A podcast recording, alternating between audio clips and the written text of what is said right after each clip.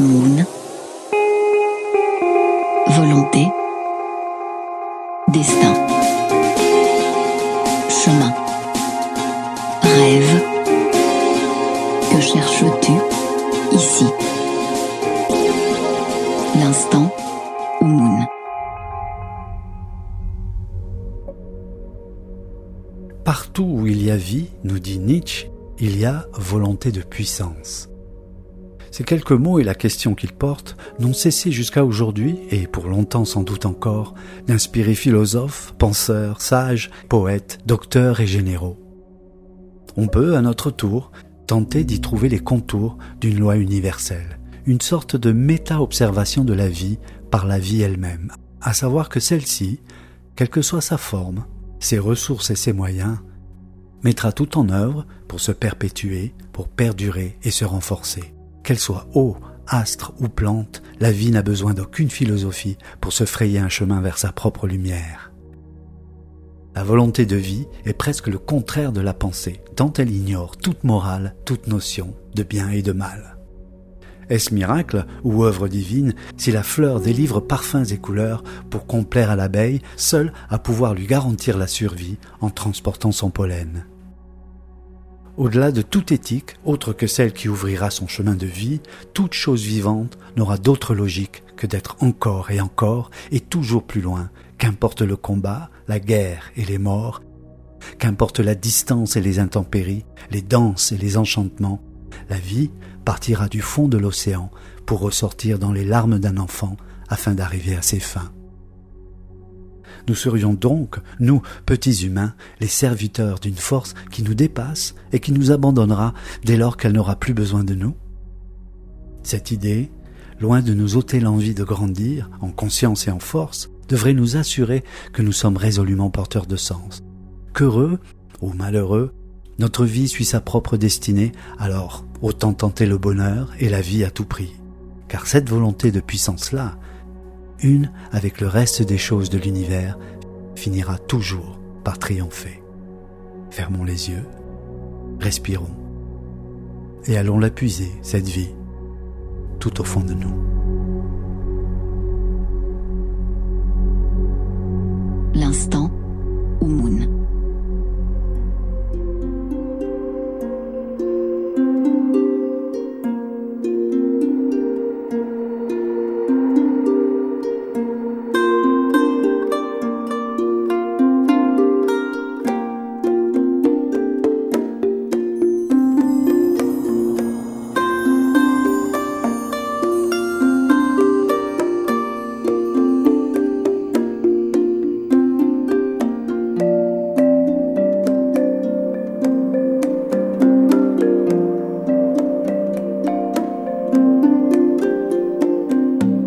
Bienvenue à tous euh, dans ce nouvel instant Moon. On va retrouver l'un des premiers euh, intervenants, quelqu'un avec qui on avait eu le plaisir de discuter il y a quelques mois maintenant, Thierry Villette. Bonjour.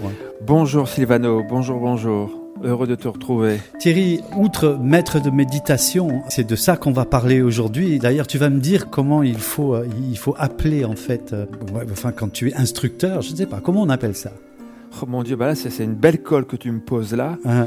Euh, maître, non, non, ce serait beaucoup trop prétentieux et je ne serais toujours euh, qu'un étudiant, j'allais dire enseignant, qu'un étudiant à vie. Moi, je dis, voilà, je viens d'animer une retraite, euh, j'en suis arrivé ce matin.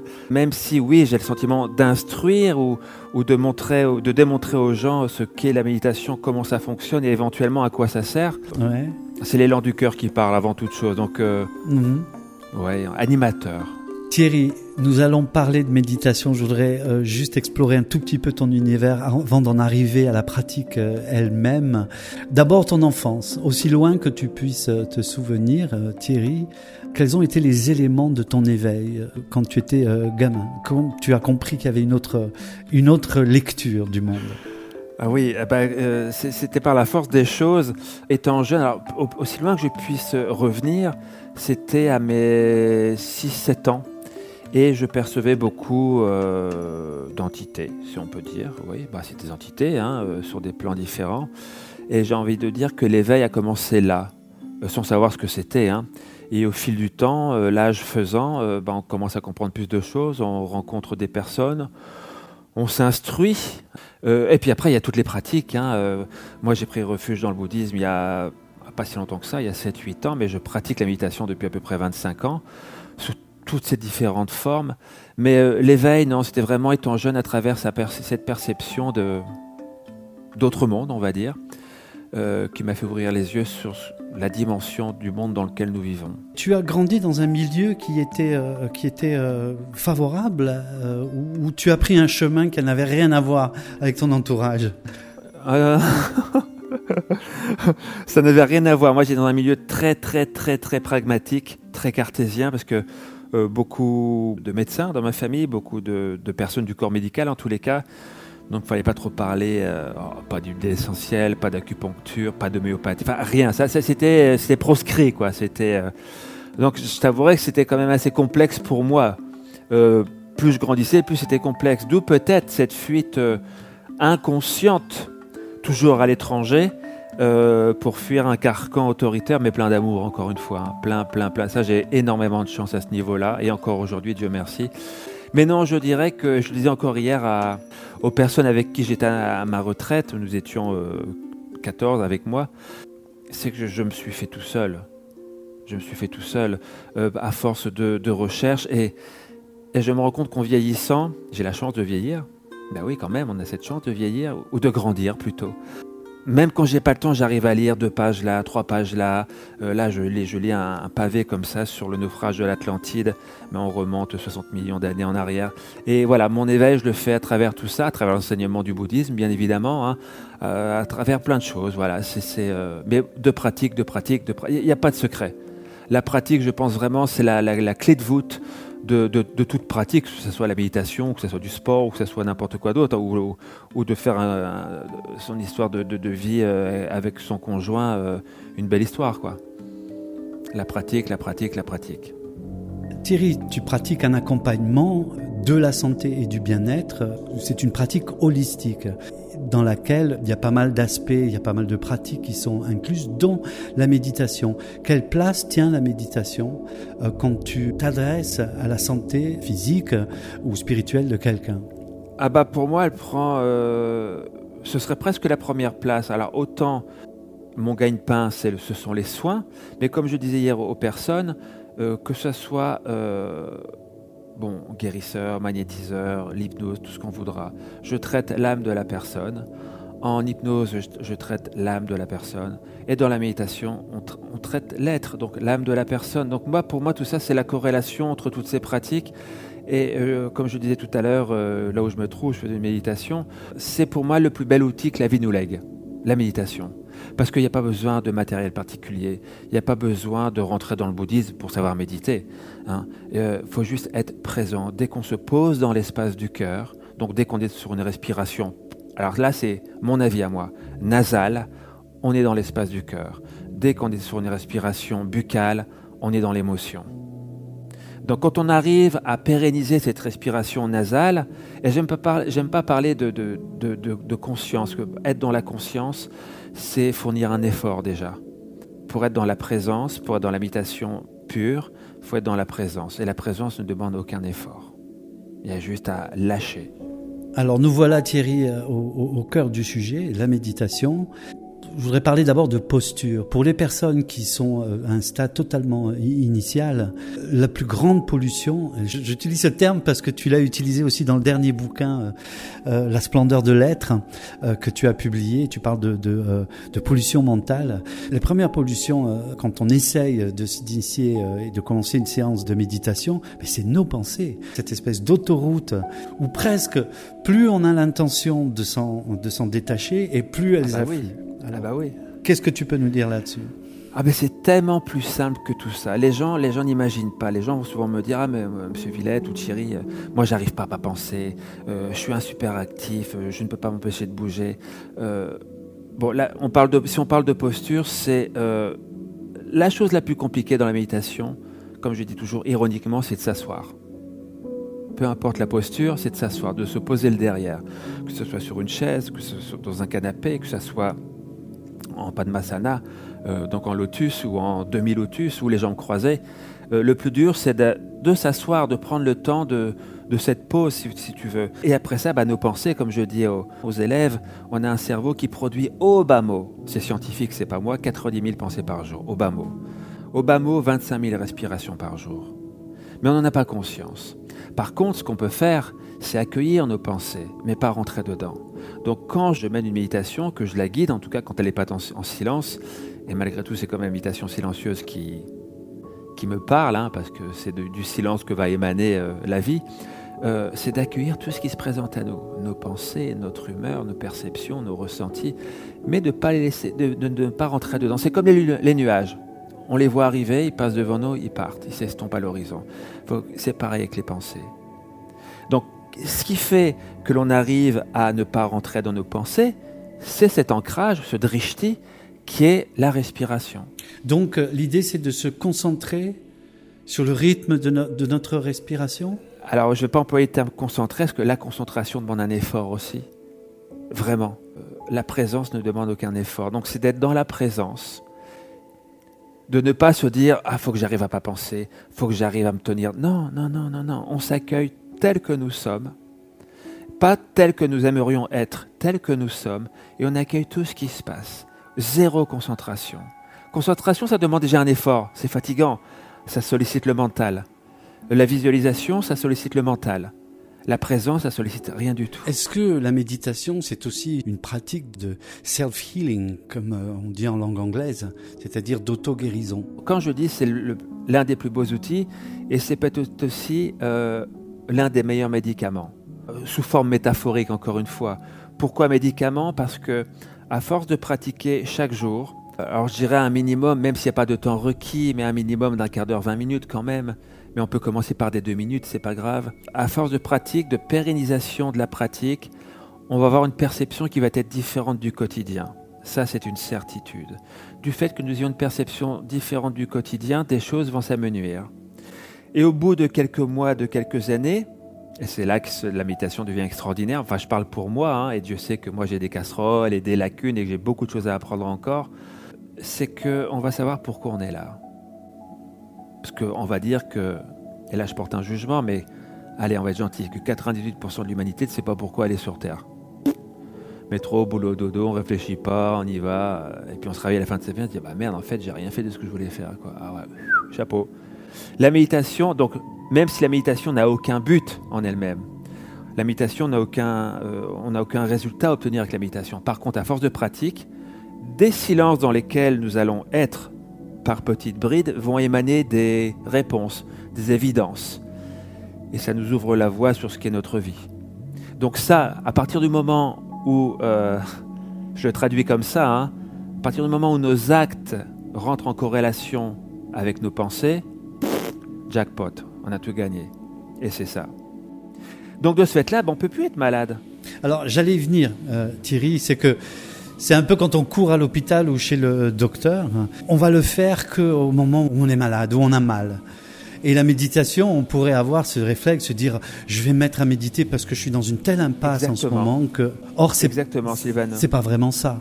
Ben non, parce que les gens, va toutes les, nouvelles personnes que j'ai dans, mes ateliers de méditation, ou que ce soit dans les retraites, euh, ils sont là parce qu'ils sont pas bien, ils vont pas bien.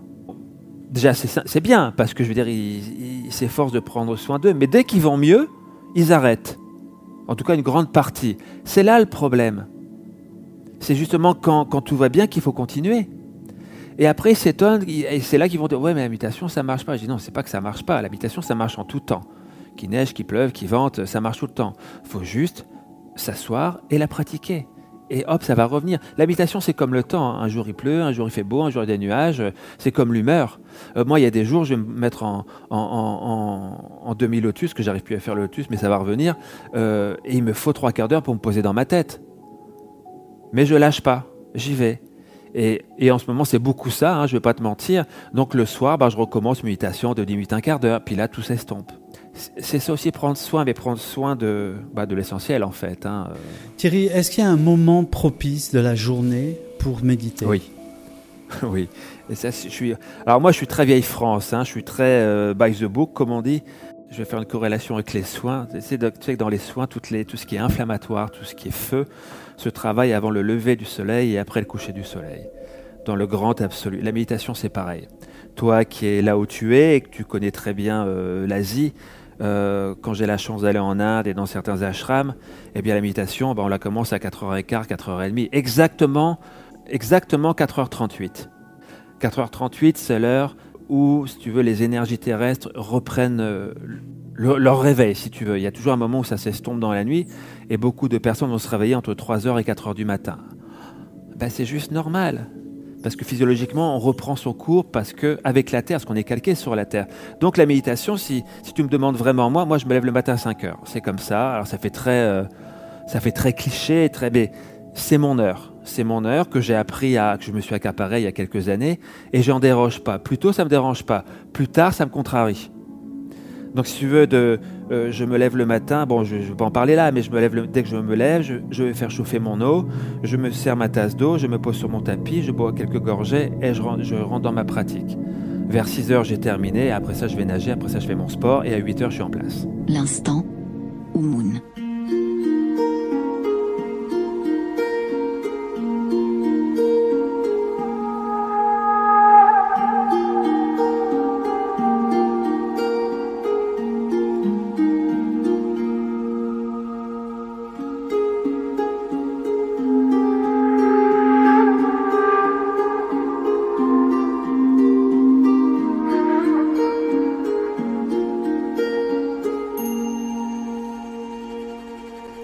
Je voudrais te demander si on pourrait, euh, euh, comme ça, euh, en live, peut-être une première séance, si parmi les personnes qui nous écoutent, bien que la communauté au Moon te connaît, parce que sur le site on trouve pas mal de séances que tu as animées, si on pourrait ensemble, pour une toute première séance, si tu pourrais nous prendre par la main et nous emmener dans un tout petit premier exercice de méditation.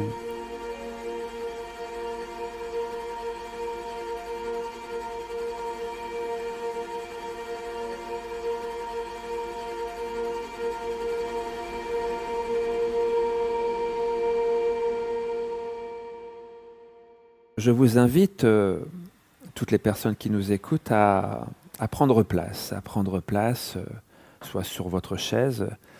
Alors, si vous êtes sur votre chaise, je vous invite à ne pas vous adosser à cette chaise, à vous asseoir uniquement sur le bord de celle-ci, ou au sol, sur votre tapis en lotus, les jambes croisées, ou tout simplement assis, à fermer les yeux, à ajuster votre posture de manière à ce que votre colonne vertébrale soit la plus droite possible, les mains sur les genoux, paume de main relevée vers le ciel.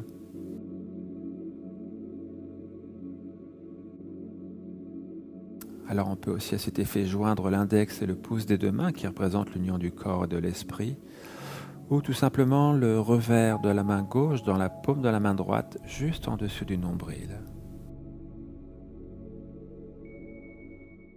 Et je vous invite de ce pas à inspirer et expirer par le nez, la respiration Ujjayi, victorieuse.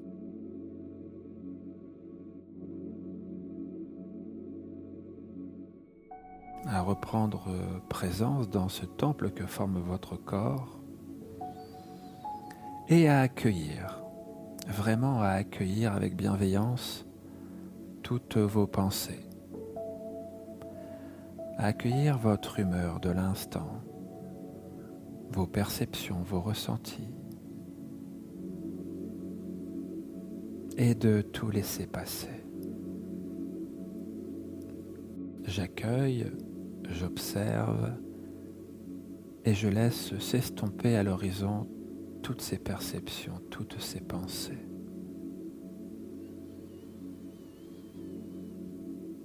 Et je respire.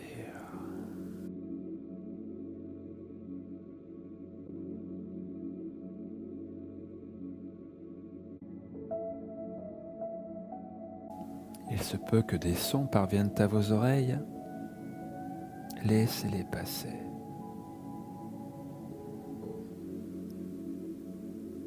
Il se peut qu'un parfum vienne effleurer vos narines. Accueillez et laissez passer. Des formes, des couleurs derrière vos paupières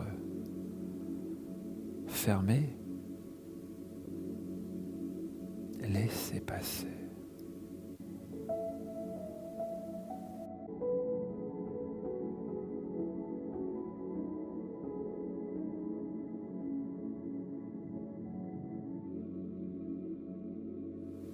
Et je respire. Si votre esprit part dans vos pensées, ce qui est tout à fait normal, je reviens sur ma respiration, qui ne l'oubliez pas est mon fil d'Ariane, mon GPS.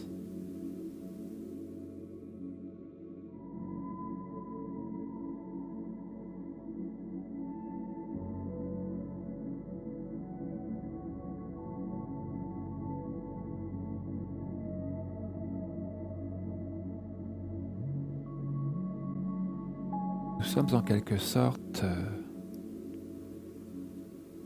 un funambule sur le fil de la respiration qui est le pont entre notre corps et notre esprit.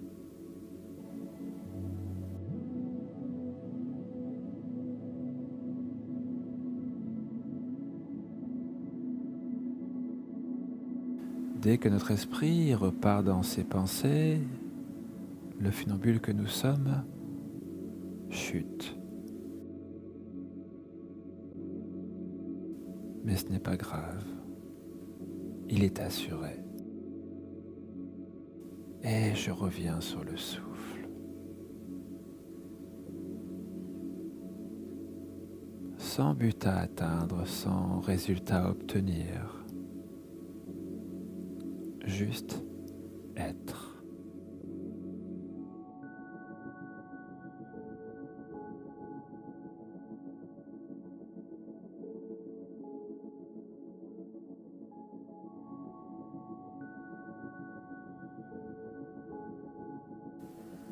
Être sur notre respiration nous permet de ne pas être euh, dans le passé qui nous amènerait à de la nostalgie, à de la souffrance. Mais également celui-ci nous permet de ne pas partir dans le futur,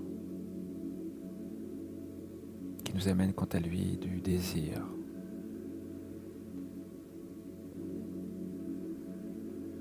je reste dans l'instant présent, dépourvu de toutes ces pollutions mentales.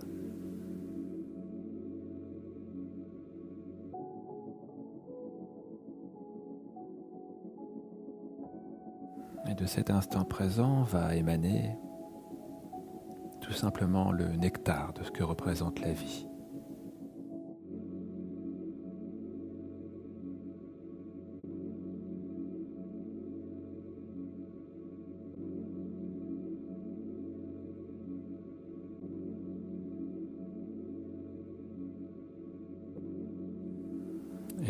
Prochaine respiration, je vous invite à joindre les mains l'une à l'autre, de les apporter au niveau du cœur.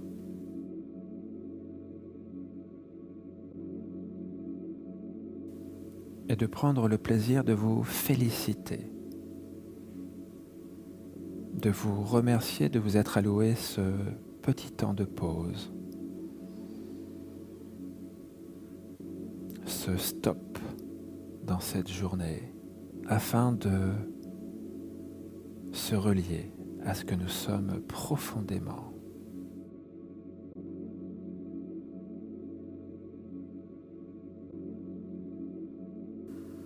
Et de rouvrir tranquillement à votre rythme vos paupières et d'observer tout naturellement comment est-ce que vous vous sentez là maintenant.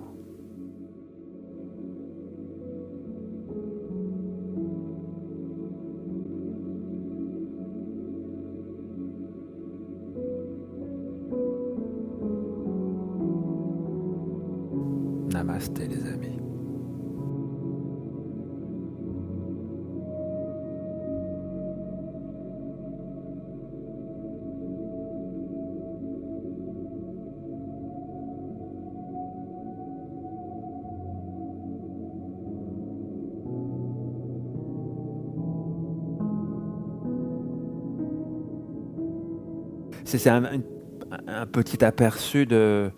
Bon, là, je, parle beaucoup et je parle toujours quand même pas mal au, départ quand je connais pas les gens pour, pour ne pas les perdre, qu'ils aient quand même ce support de la voix euh, qui puisse faire en sorte qu'ils bah, restent là. quoi. Thierry, tu es un thérapeute, ça veut dire que tu soignes euh, les personnes. Tu as écrit euh, deux bouquins, un premier qui s'appelle les, bonbons de l'âme, des bonbons pour l'âme, cheminer en douceur, et le deuxième, La Terre, notre mère, la splendeur de l'être. Est-ce que tu peux, en substance, nous dire le, message principal que tu as fait passer à travers ces ouvrages? Bien sûr, oui. Donc par, rapport au livre La Terre, notre mère, euh, autant le premier livre était un livre. Encore une fois, les deux sont très ludiques, très très très très faciles à lire. Euh, J'ai envie de dire qu'il n'y a pas grand-chose à comprendre sans le dénaturer. Euh, le premier bouquin, c'était et plutôt tous les supports que nous donne la vie afin de trouver l'éveil. Donc quand je dis les supports, bah, c'est l'alimentation, c'est le sommeil, c'est euh, la mort, c'est les cycles de la Lune, enfin c'est tout ça. Parce que je me rendais compte que tous les patients que je voyais tous les jours, bon, se plaignaient souvent avec raison parce qu'ils sont malades, mais surtout ne faisaient rien pour que ça aille mieux. Ah non, c'est trop compliqué, ça. On va remuer trop de problèmes. Donc le premier bouquin, c'est sur ça. Le deuxième, ce sont tous les supports que nous donne Dame Nature afin de nous aider à évoluer. Donc quand je parle de support, bon bah c'est les cycles de la Lune. Beaucoup de personnes euh, remarquent la Lune quand elle est pleine, mais sinon ils n'y prêtent pas attention, parce que euh, la nouvelle Lune, pardon, est tout aussi importante que la pleine Lune. Bon bref, le cycle de la Lune en lui-même est important. Les saisons, euh, les marées. Et puis après ça, on va plus profondément dans les élémentaux, les êtres de la nature. puis après ça, on va un peu plus profondément sur... bon là, on va plus loin. Hein sur les êtres euh, du feu, de l'eau, de l'air, de la terre, des intraterrestres, des, extraterrestres. Enfin, c'est tout ça, mais c'est vraiment, c'est condensé, hein, c'est très très condensé, surtout que, bon, voilà, surtout qu'il me manque, il manque quand même pas mal de pages à ce bouquin, mais bon, là, c'est pas le, lieu pour en parler, mais voilà, donc ce sont tous les supports que nous donne Dame Nature, celle qui nous porte, celle qui nous supporte, euh, afin d'évoluer. Et quand on prend, moi, quand je fais des, mes soins, euh, pour te donner l'exemple, euh, après je t'embête plus, quand j'ai fait, une cérémonie du cacao sacré samedi soir, je connais en tant que pratiquant différentes sortes de cérémonies à travers différents breuvages, on va dire. le cacao, je l'affectionne beaucoup parce que c'est pas un psychotrope, parce que c'est pas un. On n'arrive pas dans des états déplorables qui ont lieu d'être, attention, hein, parce que c'est la plante qui est nous chercher. Et quand j'étais avec les participants, euh, après avoir ouvert le lieu où cela allait se passer, eh bien, on remercie les quatre directions, euh, voire les six, avec le ciel, avec la terre, avec notre cœur, et on remercie tous les esprits euh, du lieu et l'esprit du cacao, qui est féminin en l'occurrence. Voilà, donc je veux dire, on prend toujours, et quand on a fini ces cérémonies, on referme le lieu où ça s'est passé, on fait des offrandes. C'est comme quand on rentre dans une pièce, on ouvre une porte. Euh, dans un lieu où on va faire une cérémonie, bah, on ouvre euh, des portes euh, éthériques, mais on les ressent. voilà, c'est Bien, le mieux c'est d'aller dans les librairies ou sur, euh, sur Internet et de se procurer tes ouvrages et de les lire. Avant de te poser ma toute dernière question, Thierry, je voudrais rappeler qu'on peut suivre de nombreuses méditations que tu animes sur le site oumoun.fr, ainsi que trouver le, contact si on veut prendre contact avec toi et, travailler un problème euh, bien spécifique. Tu sais que c'est le principe de cette émission. Je demande à, à chacun de mes invités d'exprimer un souhait pour soi ou pour le monde. Euh, qu'est-ce que tu nous proposes aujourd'hui? Non, un souhait pour moi ou pour vous Ah bah comme tu veux, les deux. Non, non, bah, bah alors, je, je, pense que je pense que celui que je vais, je vais émettre était le même que le, la, dernière fois, mais je sais plus. Bah, c'est que l'humanité, et je me mets dedans, hein, euh, que nous trouvions notre réveil euh, le plus vite possible. On n'y est pas là? On y est, mais c'est pas encore ça, quoi. Parce que ça inclut de se prendre en main, ça, ça inclut de, de, décanter toutes nos strates émotionnelles. De, enfin, enfin c'est plein de choses, quoi. C'est un travail. Enfin, c'est pas un travail d'une vie, c'est un travail malheureusement de plusieurs vies, quoi. je m'en passerai de revenir sur Terre. Mais bon, écoute, c'est comme ça. Hein, c'est prendre le chemin de l'éveil. Bon, écoute, si, ouais, ouais, ouais. si tout nous emmène, on te, on te suit, Thierry.